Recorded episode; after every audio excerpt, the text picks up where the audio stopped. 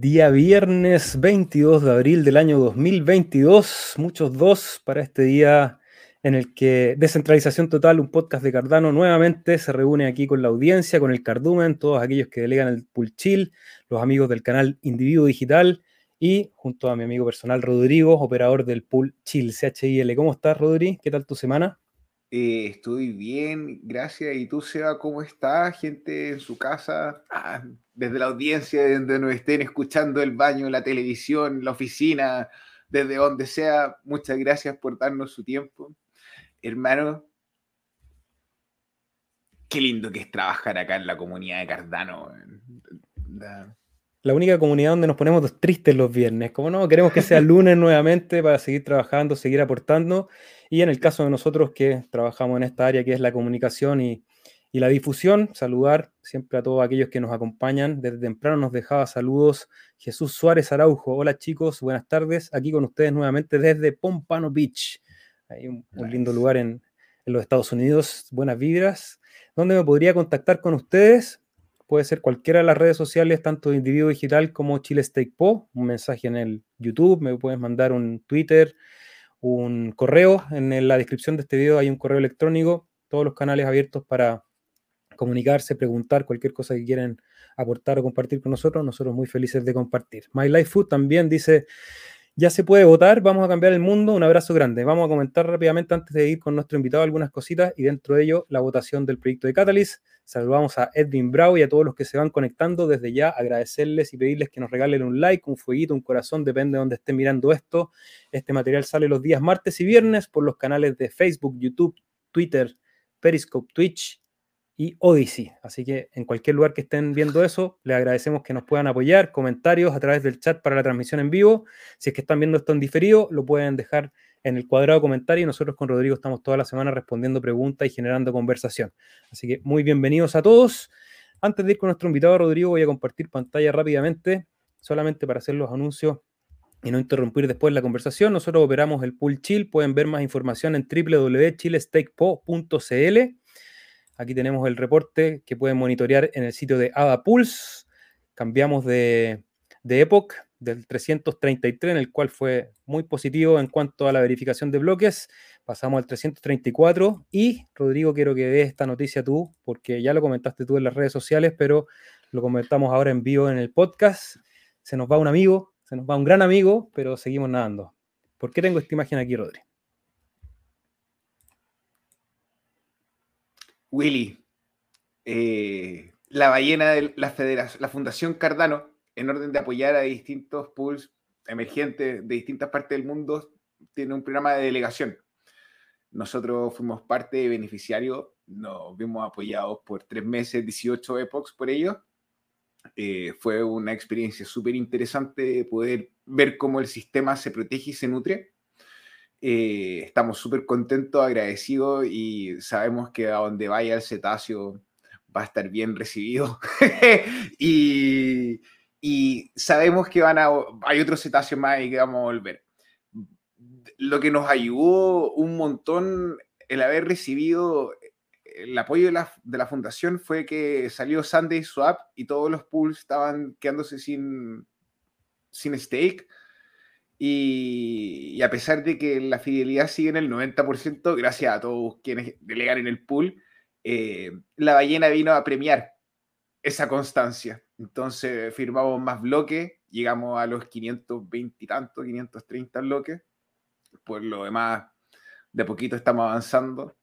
Eh, nos faltan 10, 90 billeteras para llegar a las 1000. Y bueno, si hay alguien que se va en medio de la transmisión, puede ser que baje o que sube el número, pero, pero estamos avanzando y ha sido un viaje súper bonito y entretenido poder compartir y aprender. 541 bloques, la puta madre. Vamos a llegar a los 550 bloques. Eso, y vamos a llegar a los mil delegantes, así que todos invitados a participar en este pool. Y quería compartir algo que está aquí en el sitio de Pool PM, recordando que ha comenzado la votación para el proyecto de Catalyst, que es este proyecto de gobernanza en la red de Cardano, donde decidimos entre todos los que tenemos más de 500 en una billetera, donde van a ir los fondos de la tesorería para fomentar el, desarrollo y, esta red que va creciendo día a día, un, proyecto muy interesante. Vayan a ver los tutoriales que hay en el canal de cómo, bueno, ya no se pueden registrar, pero los que ya están registrados para que hagan la votación. El próximo día martes vamos a tener un programa especial específicamente hablando de qué propuestas tan interesantes. Ayer nos invitaron a participar en el Town Hall de la TAM, de la comunidad latinoamericana. Estuvo muy interesante y siempre van apareciendo proyectos ahí que la idea es que hagamos esta sincronía de aquellos que hablamos español por los proyectos que nos interesan a nosotros que se desarrollen en la red. Así que todos invitados a participar. Saludamos a Alejandro Drapenche que se va conectando ahí, nos va dejando un saludo y a todos los que se van a ir conectando a medida que esta, este podcast vaya avanzando, porque hoy tenemos algo muy entretenido, muy interesante también, porque como siempre tratamos de invitar a gente que esté construyendo en el ecosistema y ver cómo también vamos haciendo esa, esa comunidad desde nosotros que difundimos a los usuarios, pero también a aquellos que están creando el contenido en la red Rodrigo. Antes de dejarte el micrófono para que nos presentes al invitado, saludos a Karim desde Durango. Así que muy buena onda a todos los que ahí se van conectando. Rodri, ¿con quién vamos a estar hoy día y por qué vamos a hablar con él? Eh, a ver, hoy día vamos a conversar con un hermano trasandino, eh, con Santiago, Santiago Carmuerga. Eh, siempre se habla de que faltan herramientas en el ecosistema para los desarrolladores. Así que tenemos acá el experto, ahí está, que hace la herramienta. Así que bienvenido, Santiago, ¿cómo está? Muchas gracias. Muchas gracias, Rodrigo Sebas. Un placer estar acá. Gracias por la invitación. Gusto, de nosotros, hermano. Bienvenido. Te quería preguntar si nos podías dar un poco una reseña tuya para quienes no te conocen, poder estar en contexto, por favor. Sí, yo soy un developer que está trabajando desde Buenos Aires, Argentina. Em, yo en particular me metí en el mundo Cardano hace poquito, hace 10 meses. Lo seguía desde antes, pero la verdad es que empezar a trabajar y empezar a desarrollar fue hace más o menos 10 meses. Y lo que encontré es una comunidad eh, muy amigable, eh, muy técnica, que es lo mío, digamos, me sentí muy a gusto con el eh, estilo de conversaciones y discusiones que había alrededor de los protocolos, alrededor de las tecnologías que hacen a Cardano. Y eh, me interesó desde el principio y fue el, primer blockchain que me convenció de que había que meterse y empezar a, poner las manos en la masa haciendo algo. Y antes de desarrollar en Cardano, perdóname lo metido, hermano, ¿en qué, ¿en qué área del desarrollo trabajabas? Sí, yo soy developer desde hace, creo que ya, eh, tengo 20 años más o menos, desde que recuerdo que estoy programando. Así que sí, ya tengo mis años. No sé si se nota o no, pero yo soy grandecito. Con lo cual, mental. Sí, gracias. Con lo cual, te digo que pasé por de todo, desde épocas de hacer websites en el 2002-2003, eh, hasta proyectos freelance, hasta trabajar como contractor para distintas empresas. Hoy principalmente mi foco está en herramientas de backend y conectando tecnología en la nube. Eh, todo lo que son data pipelines y procesamiento de datos, ese estilo de cosas. Qué interesante. Y de todo este, bueno, como desarrollador, imagino ya para esta experiencia, hace 10 meses decirte sumergir en la piscina del blockchain y en Cardano, en la comunidad. ¿Qué pasó? ¿Qué, ocurrió en tu vida que tú dijiste, oye, acá hay algo en lo cual puedo poner mi atención, me interesa participar y, puedo más que especular, o sea, puedo construir? Claro, eh, más que nada los papers de, de I.O. que fueron eh, apareciendo, que ya para el momento en que yo los estaba leyendo ya estaban hace tiempo, pero tenían un, un approach al problema distinto. Me, me convenció la eh, estrategia que estaban llevando, que primero resolver de la perspectiva académica, matemática, criptográfica y tecnológica eh, los grandes problemas y recién ahí preocuparse por adquisición de usuarios y el crecimiento eh, hacia las masas. Me, me, pareció que ese esquema resonaba conmigo y por eso es que me metí. y Obvio que las charlas de Charles siempre son motivadoras, con lo cual eh, después de ver un par eh, me convencí. y día uno, dijiste ya, me voy a me meto al GitHub, voy a revisar lo que pasa en mm. ¿Cómo, sí.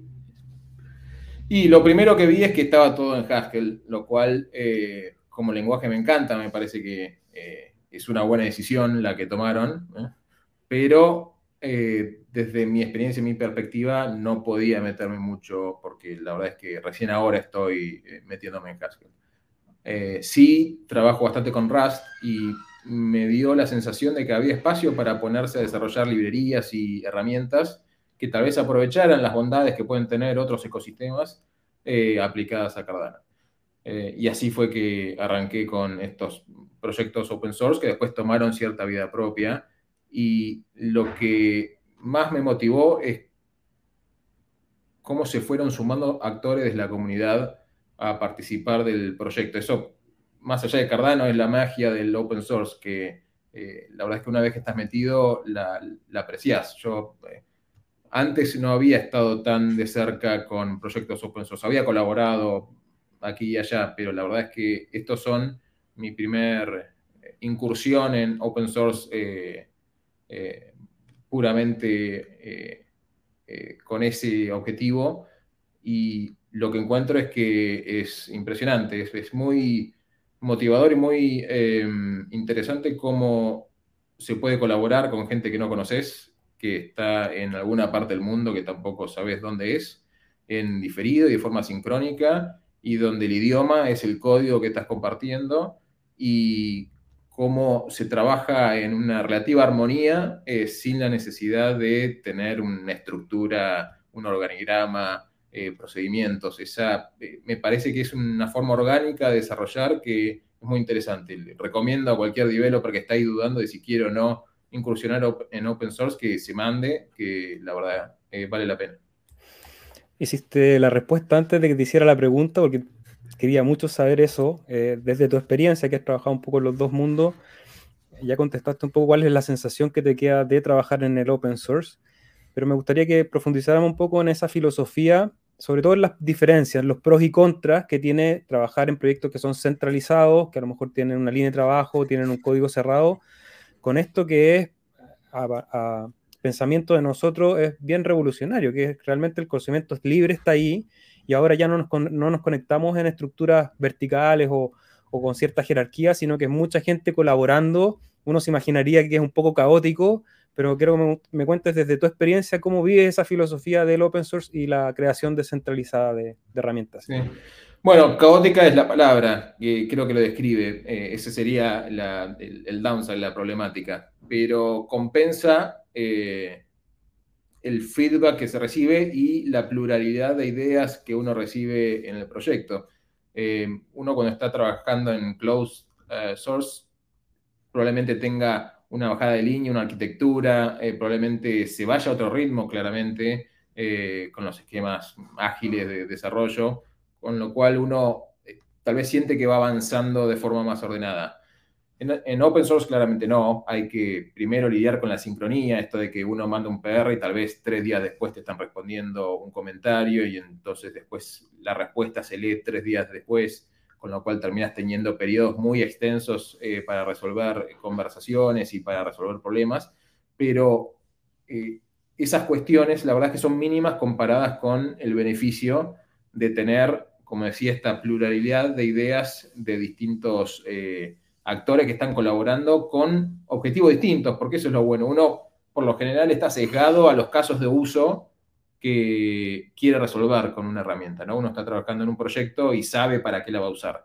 Pero de repente puede llegar eh, algún actor al proyecto que tiene otra idea, otro objetivo, y eso implica repensar funcionalidades, implica replantearse algunas arquitecturas, y por lo general la combinación de todos, de todos estos casos de uso, la combinación de todas las eh, ideas que se aportan, terminan eh, brindando un un proyecto mucho más sólido y mucho más flexible, a mi entender. La magia de la mente colectiva. Mm, y para eso voy a compartir pantalla porque estuve ahí investigando un poco y este es tu perfil en GitHub. ¿Cómo aterrizarías tú qué es un GitHub? Para la gente que nunca ha programado, no sabe, nosotros siempre les recomendamos cuando la gente pregunta cómo estudio el proyecto, tal o cual, que generalmente es con fines de inversión, uno recomienda, vayan a revisar el GitHub, vean cómo funciona, dónde están los commits de cada proyecto, pero me gustaría que tú que, lo manejas, que tienes un perfil aparte increíble, mucha actividad, ¿Cómo funciona esto en palabras simples para alguien que está en la audiencia? Y es una red social para programadores. Eh, yo lo veo así. Es un lugar donde uno en vez de compartir posteos como en una red social común, lo que está haciendo es compartiendo código. Eh, y donde ese código em, se puede trabajar de forma conjunta. Con lo cual, eh, la unidad de organización es un repositorio, ese repositorio por lo general apunta a resolver un proyecto, alguna cuestión en particular, y entonces eh, distintos developers, distintos programadores pueden sumarse a estos repositorios y contribuir enviando cambios en el código que resuelvan alguna funcionalidad nueva o que eh, ajusten algún bug que puedan haber encontrado. Y entonces de esa forma el resultado del código no es el resultado de un solo developer, sino que es la sumatoria de los aportes de todos estos contribuidores. Así que es una red social donde el posteo es el código. Maravilloso. De hecho, ahí Alejandro Dravenche nos dice la mejor definición que escuché en una línea. Gracias, Santi. bueno, entonces, ya, llegaste, decidiste, me voy a meter a Cardano, me voy a empezar a leer los papers y ¿dónde empiezo a construir? ¿O qué hace falta? ¿O dónde aporto? ¿Cómo fue el... ¿Qué te encontraste y cómo, y cómo te planteaste ante lo que te encontraste? Sí, eh, el primer eh, punto, el primer pain point que vi es que quería entender qué, data había dentro de la red. Eh, quería entender cuál era la estructura de datos de una transacción, entender metadata, qué es lo que se estaba intercambiando, quería entender qué significaba un mint de un NFT, todas estas cuestiones quería entenderlas a nivel de estructuras de datos. Y me topé con que eh, para mm, poder resolver esas cuestiones uno no tenía una forma directa de consultar al, nodo, sino que tenía que recurrir a, por ejemplo, un DB-Sync, donde eh, te permite eh, tomar la información del chain y ponerla sobre una base de datos relacional y recién ahí entendías o podías ver de forma directa los datos eh, que tenían. Pero me pareció que desde la perspectiva de, un developer o desde, inclusive desde un usuario, algún operador de un nodo, eh, tener que montar toda esa infraestructura para un caso de uso simple que era entender qué estaba pasando en la red eh, era demasiado. Y entonces ahí el nombre del protocolo Ouroboros inspiró esta idea de tener una herramienta que te permita ver, que te permita observar en tiempo real lo que está pasando en el blockchain de Cardano. Y eso es Oura. Oura en griego antiguo significa eh, cola. Con lo cual, eh, si hay algún eh, en la audiencia alguien que recuerde el comando tail de Linux, esto sería un poco una analogía. la idea es que tenés un programa, una herramienta que es Oura, que es directamente se conecta con el nodo y está observando en tiempo real los bloques que van apareciendo y los parsea y entrega eventos eh, sobre cada una de las eh, estructuras de datos que aparecen dentro del bloque. Entonces, de esa forma uno puede ver transacciones a medida que van pasando, puede ver eh, scripts a medida que van pasando, puede ver certificados de delegaciones a medida que van pasando. y arrancó de esa forma, como un, una herramienta que me parecía necesaria para de forma rápida poder entender qué datos estaban compartiendo. Y sí. No, te escucho, te escucho. Ah, una de las, eh, creo yo, una de las características más interesantes que tiene la herramienta es que no hace falta un nodo local para poder utilizarla. Uno directamente puede eh, conectarse a un relay si quiere, y ahora lo que hace es hablar directamente en, en este idioma Ouroboros, que es el protocolo de la red de Cardano y eh, asumir una posición como si fuese otro relay. Y entonces recibe los bloques que se van difundiendo y directamente con esa información ya se la puede transmitir al usuario. Con lo cual, nada más que bajándote este binario muy chiquitito, uno ya podría en la línea de comando activarlo y empezar a ver desde un relay los bloques cómo van apareciendo. O sea, pensando a lo mejor en un uso comercial ya para alguien como más de afuera, si tú montas un, un producto, haces un NFT y tú quieres saber cuántos usuarios tienen mi NFT y tú dices, ¿cómo puedo identificar a esos usuarios entre todos estos ceros y unos y números y letras que van avanzando? Bueno, para esto te sirve lo que estaba hablando Santi, para poder identificar y ver y tener claridad del estatus del, del, ledger, podría ser la expresión correcta, o de la cadena. Sí. sí. hay una diferencia ahí, por ejemplo, con, con, otras herramientas que yo las veo como complementarias, que es que em, en particular ahora trata de observar en tiempo real lo que está ocurriendo en la punta de la cadena. Uno si quiere lo puede usar para barrar todo el historial, pero no es el, uso principal, sino que está pensado para poder reaccionar lo más rápido posible ante eventos. Entonces, si uno quisiera armar, no sé, un bot de Discord donde aparecen las delegaciones en el momento que, se registra en el bloque, uno lo podía hacer con Obra. Entonces, reacciona frente a un evento y envía un mensaje por Discord. O si en un marketplace uno quiere eh, darle confirmación al usuario de que una transacción se ejecutó, que ya fue difundida a través de la red después de tantas confirmaciones, eh, eso también se podía hacer con Obra. Uno le dice, estate atento a este address y en el momento que veas que este address hizo tal transacción, avisar al usuario. Entonces podría ser una notificación, un push notification o algún, una interfaz en el marketplace que le avisa esto ya ocurrió. Y así podemos ir con varios casos de uso, no sé, price fits para poder evaluar precios de los tokens a medida que van eh, ejecutándose los swaps. Ese es otro caso de uso. Hay un montón, la verdad. Y, a ver, perdóname, hermano, pero ya, tremenda herramienta que, que hiciste. Dijiste, ya, esto lo estoy visualizando como una ayuda. ¿Cómo, te, cómo, cómo lo hiciste para crearla? te sentaste, viste los problemas, y consulta, hablaste con un amigo en la casa, ¿Cómo, fue el proceso de decidir invertir tu tiempo en esto? Que está re práctica, hermano.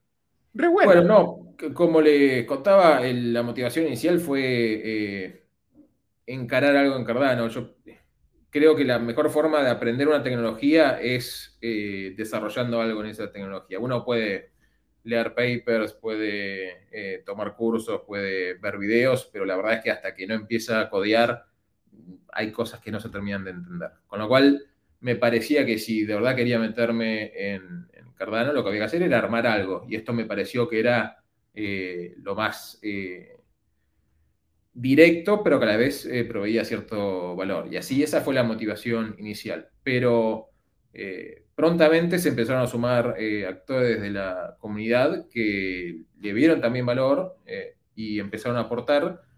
Y el proyecto tomó un poco de vida propia. Yo arranqué el proyecto, pero hoy no me considero eh, que el mérito sea mío, sino que hay un montón de contribuidores que están eh, manteniendo el proyecto vivo y que inclusive estamos empezando a armar otras herramientas eh, tratando de que la comunidad también se sume en, estas otras, en estos otros proyectos que estamos arrancando.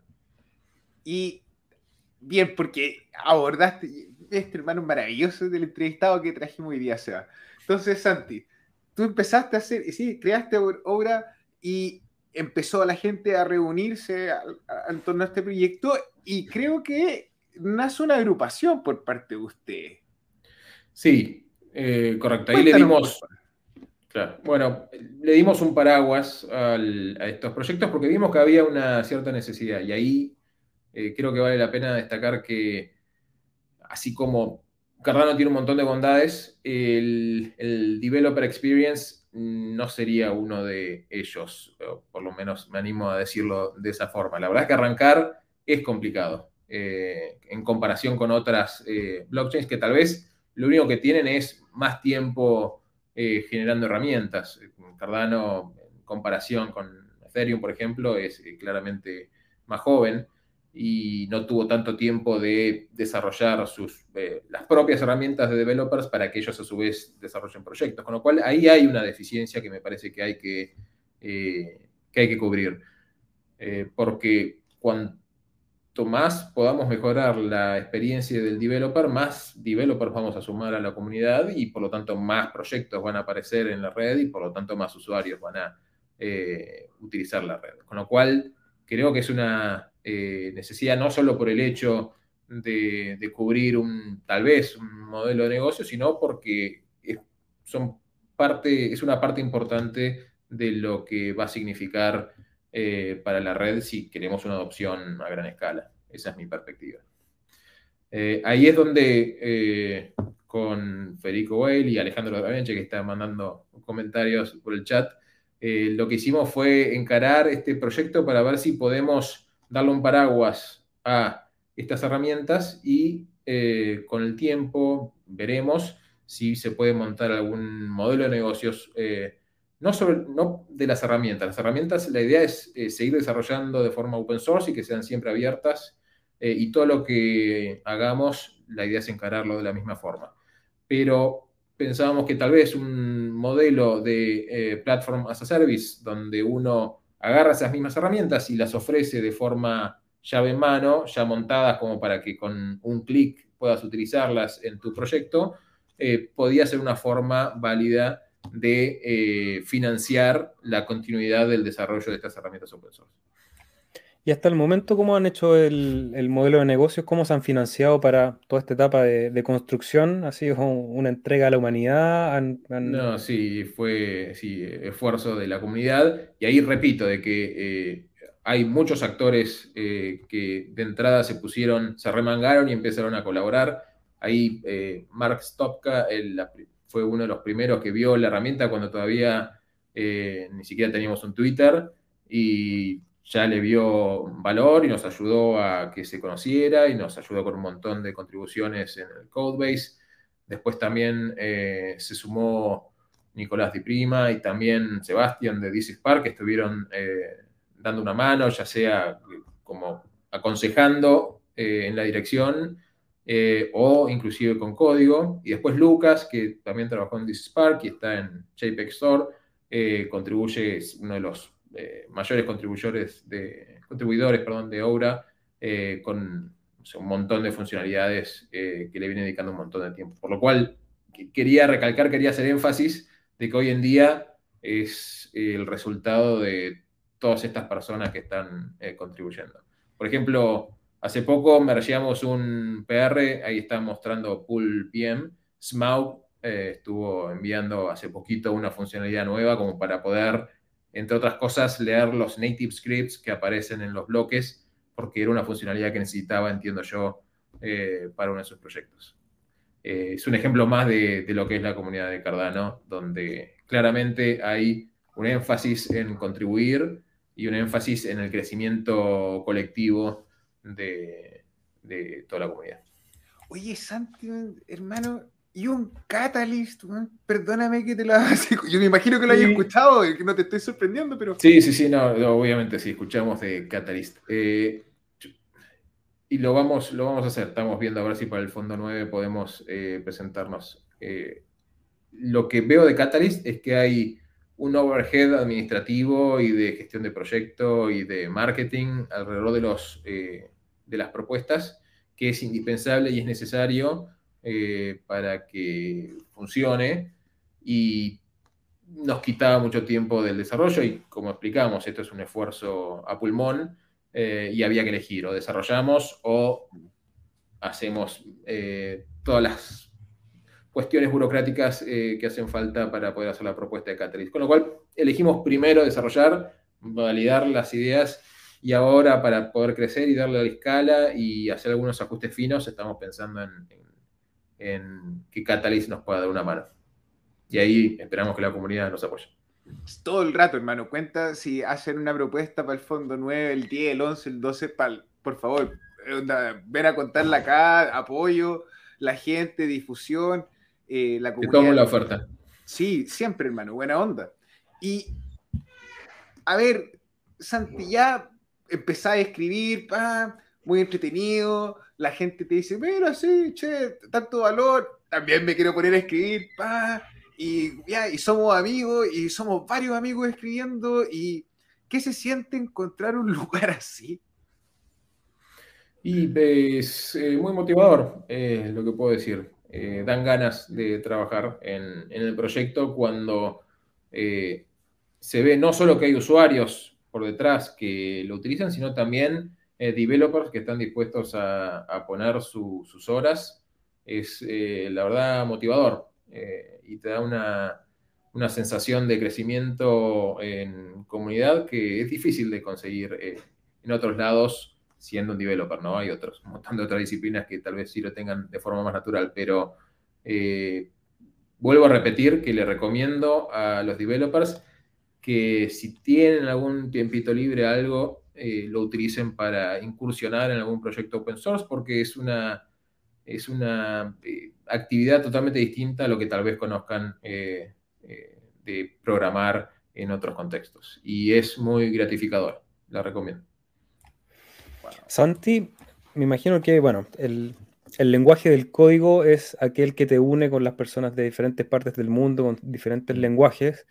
Me imagino que el lenguaje de comunicación trascendiendo el código es el inglés, pero nosotros aquí estamos hablando español, hay una comunidad en español muy grande. Un poquito antes de comenzar la transmisión decíamos, oye, ¿qué pasa en Argentina? Que salen desarrolladores así, es como una cuna de, de mucho desarrollo primero te quería preguntar, ¿por qué crees tú que está pasando eso en Argentina, pero también en Latinoamérica? ¿Y cuál es el potencial que tenemos como territorio y, como lenguaje también? Porque hoy día los territorios son un poco son mucho más difusos y el lenguaje parece ser aquello que puede generar como subcomunidades. ¿Cómo te lo imaginas y cómo podemos fomentar para que eso siga ocurriendo también? Sí, bien. ¿Por qué ocurre? Y yo creo que en Latinoamérica, en Argentina en particular, pero la verdad que en toda Latinoamérica hay mucha creatividad. Eh, de por sí somos creativos. Me parece que es resultado de tener que resolver las cosas con lo que tenemos y eso eh, fuerza que tengamos que ser creativos. Y esa creatividad creo que es una eh, disciplina interesante e importante al momento de desarrollar algo.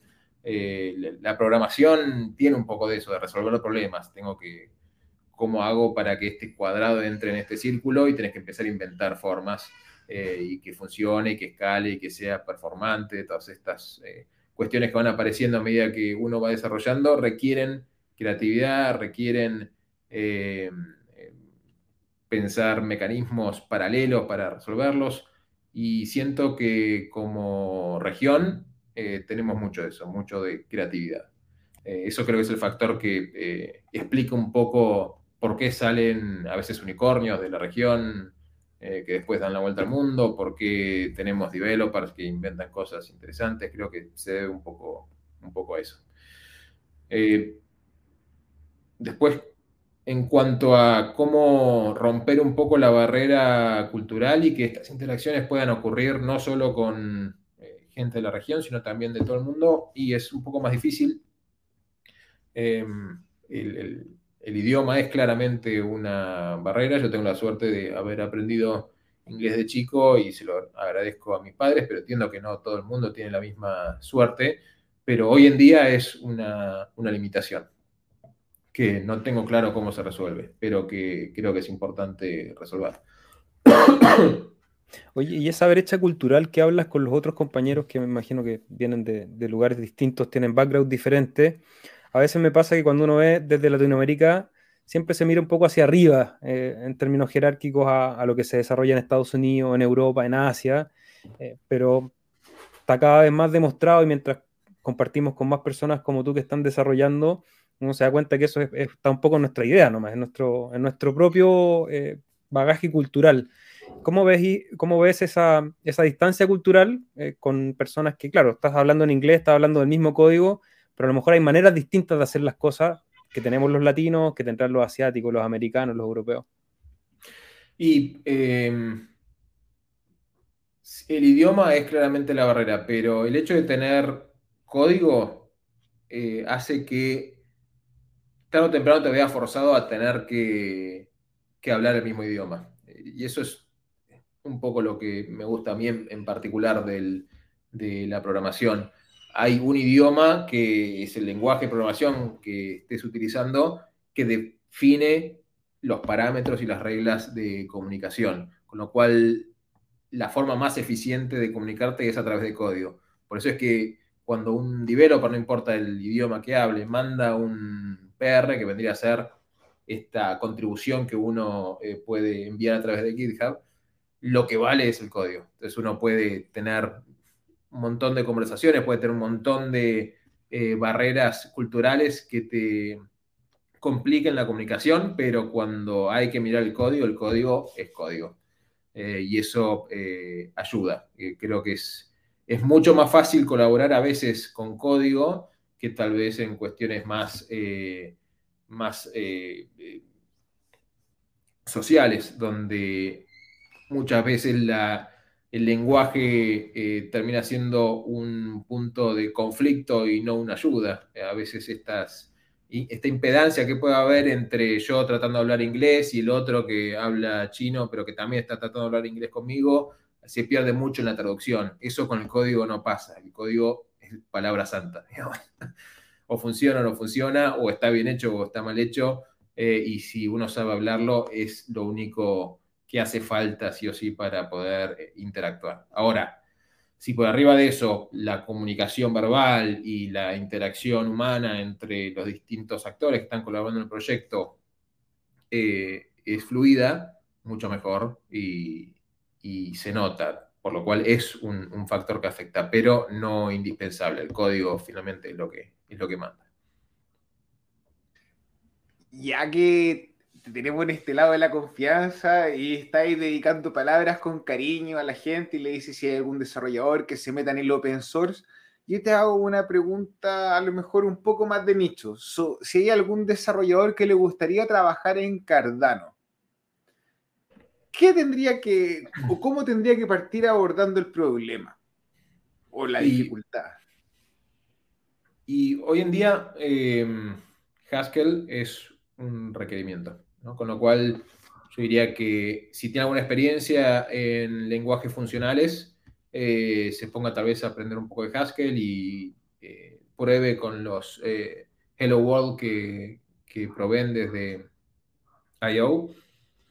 Ahora, si uno no tiene experiencia en lenguajes funcionales, habría que arrancar un poco más por la teoría, ir un poco más atrás, entender qué significa, entender el paradigma, porque es bastante distinto un lenguaje funcional con un imperativo tiene otra, otro tipo de abstracción que hace falta entenderlo para después poder entender el lenguaje.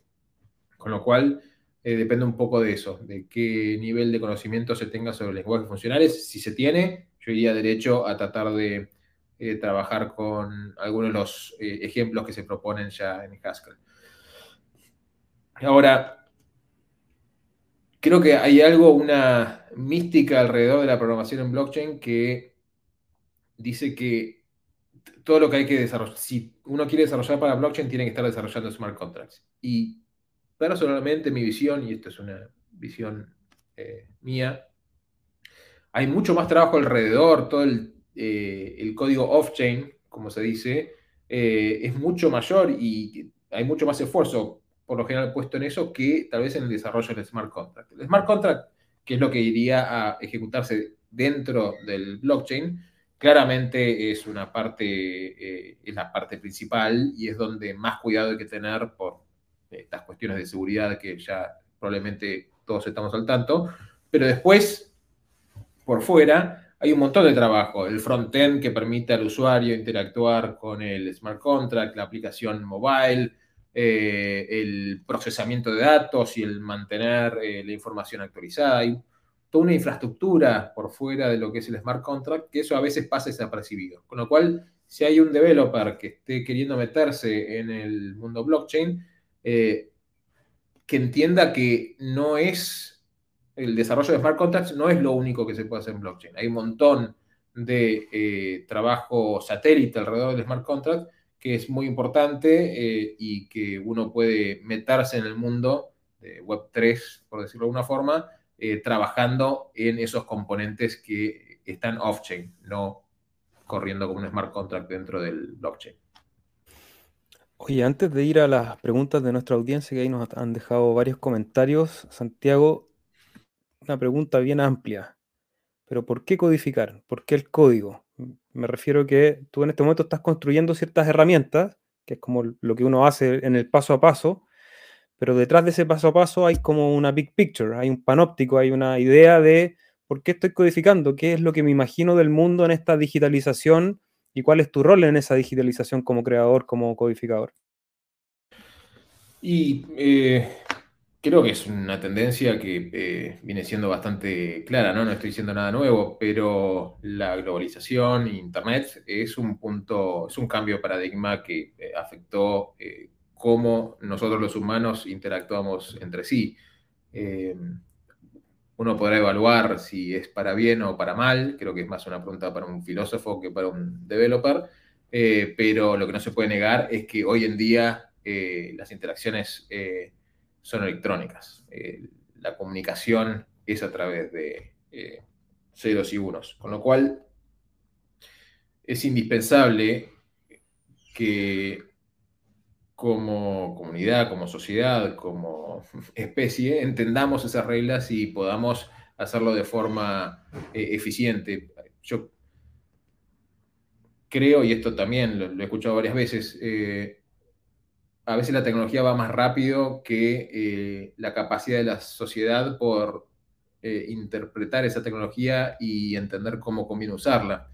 Eh, las redes sociales son un ejemplo, claramente son una herramienta muy potente que permite que nos comuniquemos en formas que antes eran impensables, pero hay abusos y es muy difícil la coordinación de, de esas tecnologías eh, y la implementación de esas tecnologías para que sean usadas de forma justa y que eh, no terminen siendo, que no terminen teniendo un impacto neto negativo sobre eh, la sociedad. Con lo cual, creo que hay un esfuerzo que tenemos que hacer todos, no solo por la tecnología, y ahí es la parte donde yo siento que puedo colaborar como cualquier developer, pero después también en el resto de la sociedad en cómo, en cómo hay que eh, utilizar estas tecnologías. Esa es la parte que es más difícil y yo no sabría cómo resolver, pero que claramente eh, hace la diferencia entre eh, solamente desarrollar o desarrollar para un bien mayor. Y ahí también vuelvo un poco a Cardano, por más de que la pregunta no, no, haya ido para ese lado, pero uno cuando escucha a Charles o cuando uno escucha, la verdad que la mayoría de los miembros de la comunidad eh, siempre están pensando en el largo plazo y en cómo esto eh, es más que un proyecto tecnológico, sino que es un proyecto social eh, y cómo puede impactar en el día a día de las vidas de los usuarios a largo plazo. Ahí es donde, en particular, Cardano me parece que se presta muy bien como un ejemplo de por qué desarrollar, porque hace falta tecnología y también eh, entender cómo esa tecnología impacta en la sociedad. ¿Hay una cierta ética, podríamos decir, en esa construcción? Sí, hay, sí, claramente. Eh, y eso es una cuestión que está poco, poco organizada, a mi entender. Como developers, eh, no tenemos hoy en día accountability, como suele decir Charles en algunos, eh, eh, nada más. En,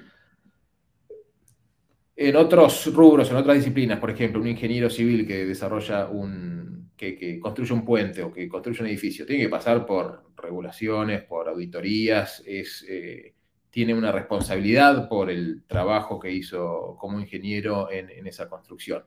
La verdad que en desarrollo no, no hay, o por lo menos no, no es el estándar y hoy en día hay sistemas críticos que utilizan eh, software como su base para el funcionamiento y que deberían de alguna forma eh, hacerse valer por los mismos eh, criterios que en otras disciplinas y, no lo es.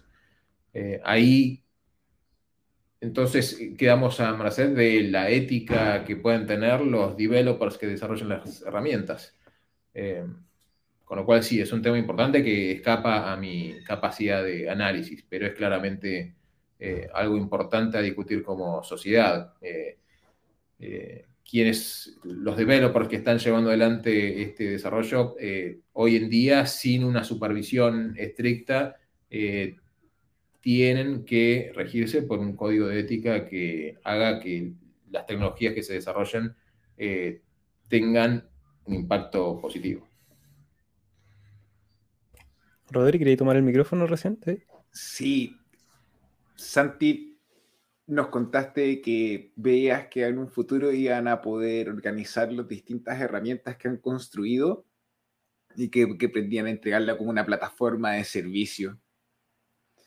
Eh, eso, por ejemplo, tú lo piensas en un año, un poquito menos. ¿Cómo lo ves tú? Me parece súper interesante ver que existe ya un desarrollo o una intención comercial por parte de una herramienta que la están haciendo para todos. Sí, eh, bueno, igual otra, eh, otra cualidad que tenemos los developers es siempre ser optimistas con los tiempos, con lo cual si me preguntas cuándo va a estar listo, te puedo decir en un par de semanas y terminan siendo seis meses. Eh, y eso nos pasa a, todos. Con lo cual, no me animo a decirte un tiempo. Sí, puedo decirte que esto lo estamos desarrollando principalmente como un esfuerzo por proveer herramientas open source. No es el modelo de negocios el que está guiando el desarrollo, sino al revés, es eh, nuestra motivación por desarrollar las herramientas y ver cómo, eh, si se puede financiarlas con un modelo de negocios más adelante. Con lo cual no es nuestra prioridad, pero eh, esperamos para no quedarnos sin nafta poder ponerle algún modelo de negocios en algún momento. Oye, una conversación pero la mar interesante, muy entretenida aparte, Santi, muchas gracias por tu tiempo. Voy a pasar rápidamente por el chat porque hay muchos saludos, comentarios y algunas preguntas que vamos a ir transmitiendo para nuestro invitado del día de hoy. Vamos a saludar a Alejandro Noli, a Edorta Olea, que también dice que es de Durango junto con Karin, así que ahí hay, pero él está en España, Vizcaya, España. Un gran saludo. Saludos a Xavi. Alejandro nos dice que absolutamente las charlas de Charles son motivadoras. Las charlas de Charles, es como un, un trabalengua. Pero sí, efectivamente es interesante escuchar gente que, además de la inteligencia, obviamente, y la capacidad de, dirección, puede entregar lo que aquí también tratamos de fomentar y distribuir en, español, que es, ese principio ético, eso, ese leitmotiv de por qué hacemos las cosas. Creemos que hay que transmitir culturalmente que existe una construcción consciente, por darle algún nombre. Alejandro, la mejor, esa ya la habíamos leído. Saludos a Bianca. Hay alguien se recordaba del comando Tail menos F. Liam, muy interesante la entrevista de hoy, muchas gracias. Víctor Muex nos deja la primera pregunta. ¿Esta herramienta, la que están construyendo, serviría, por ejemplo, para un Well Alerts? Para los que no saben, el Well Alerts es un Twitter que uno puede ver que te informa constantemente de los, de los grandes movimientos en la cadena. Sí, eh, por supuesto.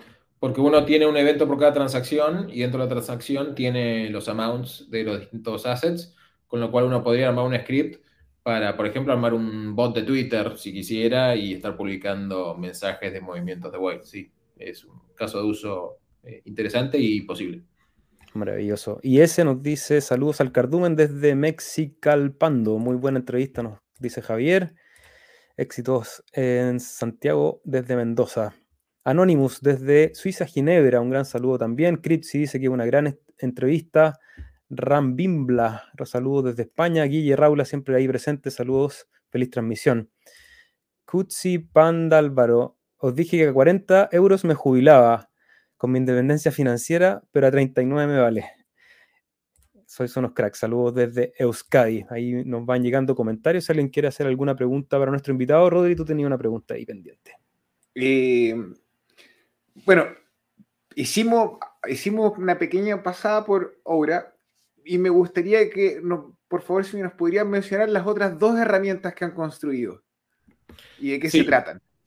Bien, las otras eh, están más en, periodo de incubación eh, hoy en día, con lo cual no, es que ya se las van a poder bajar y utilizarlas como ahora, pero hay dos. Una que se llama Scrolls, que la idea es, así como Aura eh, lo que está haciendo es mostrando la punta de la cadena, lo último que está ocurriendo. Scrolls trata de ser una herramienta que te permita procesar el historial de la cadena y mantenerlo en un motor de base de datos, el que estamos utilizando hoy es Redis, no sé si lo conocen, pero que sirve para en memoria administrar información y poder brindarla de forma muy rápida. Entonces, si uno quisiera ver eh, qué ocurrió en determinado bloque de tal época, a ver si esta transacción tenía eh, determinada metadata, eso lo podría hacer con, con, Scrolls. Entonces ahí la diferencia principal es que Oura es la punta de la cadena y Scrolls está pensado más para el historial de la cadena. Y después Boros es una herramienta que ya también la empezamos a desarrollar hace muy poquito, pero así como Aura consume información del chain, Boros va a intentar eh, enviar transacciones al chain. Entonces ahí también es un juego de palabras, eh, y Boros por Ouroboros. Eh, Boros significa eating, significa eh, comiendo en griego antiguo, con lo cual sería una herramienta que come transacciones y les envía al chain. Es juego de palabras un poquito. Tira de los pelos, pero no gusta. con lo cual ya hay herramientas, por ejemplo, el Submit API que brinda oficial de Cardano, sería parecido, pero aquí la diferencia es que eh, la fuente de información donde se van a eh, eh, enviar las transacciones sería algún motor de stream processing, como puede ser, por ejemplo, Kafka. Eso es lo que te permitiría, para los que no conocen la herramienta, encolar miles de transacciones y la idea es que Boros eh, se preocupe por eh, enviarlas al chain de forma eficiente y lo más rápido posible y también monitoreando cuando esas transacciones finalmente llegan al chain para poder eh, darlas como realizadas en, en, la aplicación. Y entonces de esa forma procesar muchas transacciones lo más rápido posible y de forma resiliente. O sea, tú podrías, cuando tú me dices de múltiples transacciones, ¿estamos hablando de un objeto a muchos usuarios o de muchos objetos a muchos usuarios? No, bueno, vieron que las eh, transacciones finalmente son eh, que es el, formato en encoding que se utiliza eh, a lo largo de todo el protocolo. Eh, uno cuando firma una transacción con su wallet, lo que está generando es un, paquete de Cyborg que después ese se envía al nodo para que el nodo la agregue en un bloque. Esto lo que permitiría es enviar esas, esos cyborgs, esas transacciones, a un lugar de almacenamiento que permite almacenar muchísimas, miles eh, de transacciones. Entonces, Boro lo que va a hacer es leer de este eh, repositorio intermedio eh, y tratar de lo más rápido posible procesar dichas transacciones. Porque hoy en día uno tiene que enviar, esperar y uno nunca sabe si terminó o no de llegar la transacción y cuando tiene que escalar ese tipo de envío de transacciones a miles, se complica. Es un proceso bastante engorroso hoy en día. Con lo cual, cuando estás hablando de un marketplace que, por ejemplo, tendría que procesar 100 eh, transacciones por eh, minuto, bueno, ahí ya hace falta eh, algún repositorio intermedio como puede ser esto que estamos comentando de, Boros. Hay otras herramientas parecidas también. Mira, hermano, eh, mira que aplicado. ¿Y por qué no te teníamos, no te tuvimos de invitado antes, brother? Yo eh, no lo entiendo, hermano. Mm, ah. Todo llega en el momento preciso. No estamos en, mucho en las redes sociales. Estamos, los developers somos medio, eh, medio ermitaños. No, hermano, pero. Eso es invitado para el próximo asado del cardumen igual, brother. Dar en adelante tenemos que ser amigos, hermano, y hay que unir fuerza. Pregunta. Si, se cruzan para este lado, eh, sí, bienvenidos, hacemos un asado. Y si no, bueno. Lo hago yo, hermano, te venís tú a sentar. Sí, yo estoy en una parrilla. Pregunta, opinión, solamente una opinión para no quitarte mm. más tiempo. Identidad digital descentralizada. ¿cuáles son las dificultades más grandes que podríamos ver? Eh, para mí ese es el, tópico que más me interesa en lo personal. Eh, yo creo que desde lo técnico hay desafíos, pero que hay un montón de empresas, organizaciones, eh, proyectos que las están resolviendo. hay estándares inclusive que se prestan bastante, como el de W3C, que se llama DID, Decentralized Identity, hay estándares que a nivel tecnológico ya te dan un punto de partida para poder implementar este tipo de, soluciones. Pero yo creo que, de vuelta, la parte más complicada viene por lo social, no tanto por lo tecnológico. ¿Cómo hacemos para que estos certificados y estas identidades que estamos manejando sean admitidas por los gobiernos, sean eh, válidas desde la en el mundo real, eh, esa parte, ese salto, creo que todavía no hay un conocimiento y no hay una adopción por parte de la sociedad como para que se puedan utilizar eh, de forma eh, genérica. Con lo cual ahí creo que hay más un, desafío de educación, un desafío de convencimiento de las distintas instituciones que, que son las que deberían de alguna forma conectar esta identidad virtual con acciones y actividades en el mundo real. Hermano, me quedé súper contento con lo que tú me estabas diciendo. Escuché ayer hablar a un encargado de una área de tecnología, una empresa argentina que estaban haciendo eh, convenciones de blockchain y healthcare. Y bueno, claro, eh, los estándares de, manejo de información como el, no me acuerdo si era EPA o HIPAA, creo que era, que era una de las cosas como complicadas en cuanto a la ficha del, a, la ficha de un paciente para poder tratarlo con esta tecnología y que a pesar de que se podía hacer lo mismo, eran la autoridad, el emisor y el auditor. Entonces, hermano, qué capo, gracias por venir. Ahí hay algo, hay algo importante que refuerza la idea de que en la blockchain se requieren muchas, muchas habilidades porque hay gente que está detrás de la pantalla y dice, oye, me quiero involucrar en blockchain, pero no tengo idea de código, que es como la primera barrera. Y tú acabas de mencionar una tarea que yo creo que es titánica, que tiene que ver con el lobby, con ir a conversar, con ir a tocar puertas, con relacionarse con la burocracia, que es algo que en general aquellos que nos gusta el open source, que nos gusta lo descentralizado, nos genera un poco de, tirria, eh, no, es, no es tan cómodo, pero alguien tiene que hacerlo si es que aspiramos a que una identidad de un país, por ejemplo, pueda estar montada sobre la blockchain. Alguien tiene que ir a hacer ese trabajo de, comunicación, de burocracia, de, de lobbies políticos y, ver si eso tiene algún fruto e, en el futuro. Creo que, creo que es clave. Y ahí es como los necesitamos a todos, a los comunicadores, a los desarrolladores, a los políticos, a los, cualquier persona que crea que tiene habilidad tiene que ponerla a disposición de esto que se está creando. Sí, diseñadores también. Hoy veía un comentario de Twitter que resonó mucho conmigo, que es que eh, uno usa la tarjeta de crédito, pero no sabe cómo funciona por detrás Visa o Mastercard, ¿no? No sabe si se comunica con un protocolo, con el otro, si va a un servidor que usa determinada tecnología. La verdad es que no nos importa, nosotros pasamos la tarjeta y se soluciona. La adopción de blockchain solo va a ocurrir cuando tengamos ese nivel de UX sobre la tecnología. Entonces, eh, si lo trasladamos a identidad, va a ocurrir cuando eh, para subirte al subte o al colectivo uses tu identidad y el usuario, eh, al margen de que uno puede entender más o menos, no debería ser un impedimento el entender la tecnología para poder utilizarla. Hoy en día, eh, blockchain sigue siendo un requerimiento tener una cuota de conocimiento tecnológico para poder operarla. Hasta que eso no lo resolvamos, nos va a costar. Pero ahí estás tú, hermano. Perdóname. No, dale más ruido. Pero ahí estás tú haciendo las herramientas para que haciendo el software para que otros desarrolladores hagan el software que personas van a usar.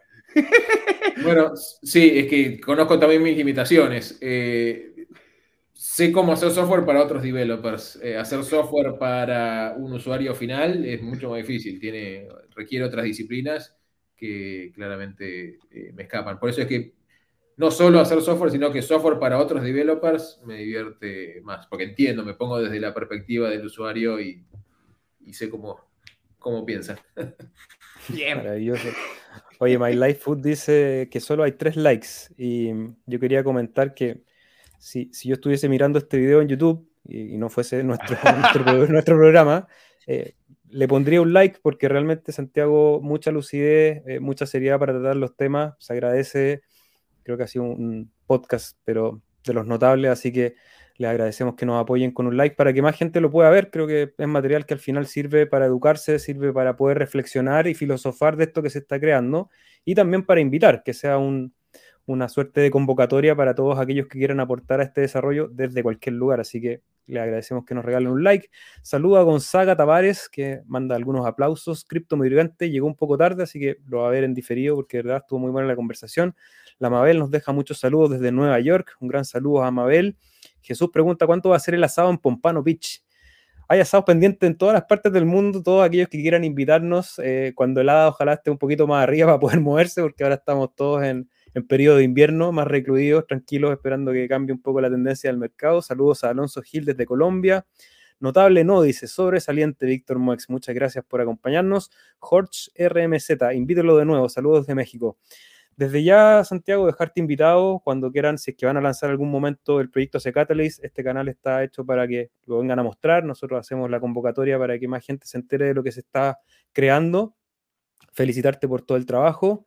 Y Rodrigo, no sé si tienes una pregunta final o entregamos ya para, el, para la despedida. Mira, más que una pregunta, eh, darle las gracias, hermano. Eh, de verdad, el esfuerzo que está haciendo por construir lo que estás las herramientas que estás construyendo, por venir a explicarnos las herramientas, por coordinar con todas las personas que son parte del equipo como miembro, dueño del protocolo, hermano, de una colita de Ouroboros, como custodio de los, de los servidores. Gracias, brother. De verdad, hermano, buena onda. Eh, les agradezco mucho la invitación y la oportunidad para eh, contar sobre las herramientas, que viene bien porque si puedo dejar un pedido es que si eh, sos un developer y tenés ganas de colaborar, te sumes al proyecto porque es lo que necesitamos. Eh, y bueno, repito eh, el agradecimiento a ustedes por el espacio y los felicito también porque yo la verdad que estoy ahora viéndome toda la tanda de videos, tengo para verme bastantes y es impresionante cómo fomentan el contenido a nivel eh, región eh, y es un trabajo importantísimo. Eh, como decíamos recién, la educación y el conocimiento y romper las barreras culturales es lo que va a hacer que esto funcione. Si no, nos quedamos en lo técnico. Santi, un capo, muchas gracias por tu tiempo, que siempre es escaso, así que a nombre de toda la audiencia y del Cardumen, te deseamos muchas felicidades. Nos vemos la próxima.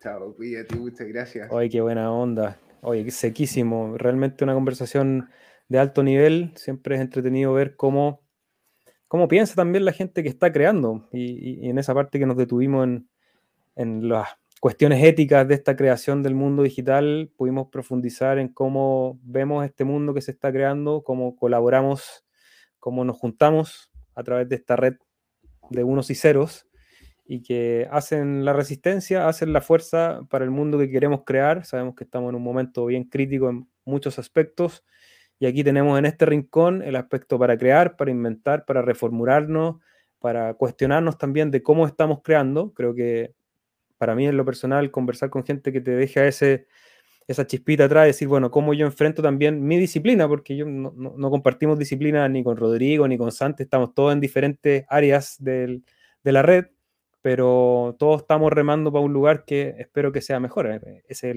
el, objetivo. Todos miembros del mismo equipo, pues, hermano.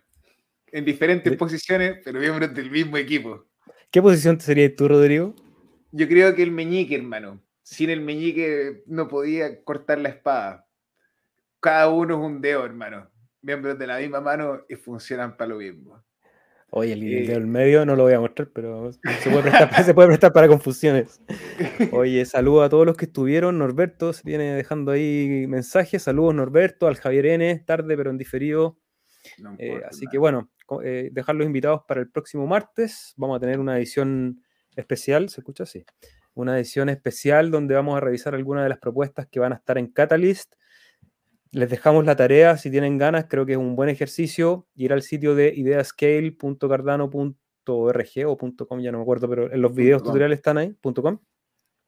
Revisen las iniciativas, ojalá pónganle atención a las iniciativas que nacen desde Latinoamérica. Nosotros el próximo martes vamos a estar comentando algunas que nos parecen interesantes, pero lo más importante es participar en el ejercicio de la gobernanza, a través de su dispositivo móvil, bajan la aplicación de Catalyst y ahí pueden revisar las propuestas, ir a votar. Aparte es un proceso incentivado, así que no se pierdan la oportunidad de ganar algunos haditas extra por participar, por, por ser parte también de este trabajo colectivo. Eh, entender que también desde el voto, desde una delegación de 10 hadas, es toda una gran estructura que, queremos que hacer, queremos que queremos hacer que funcione. Entonces, invitados a participar. Como dijo el Planeta, Capitán Planeta. Planetarios.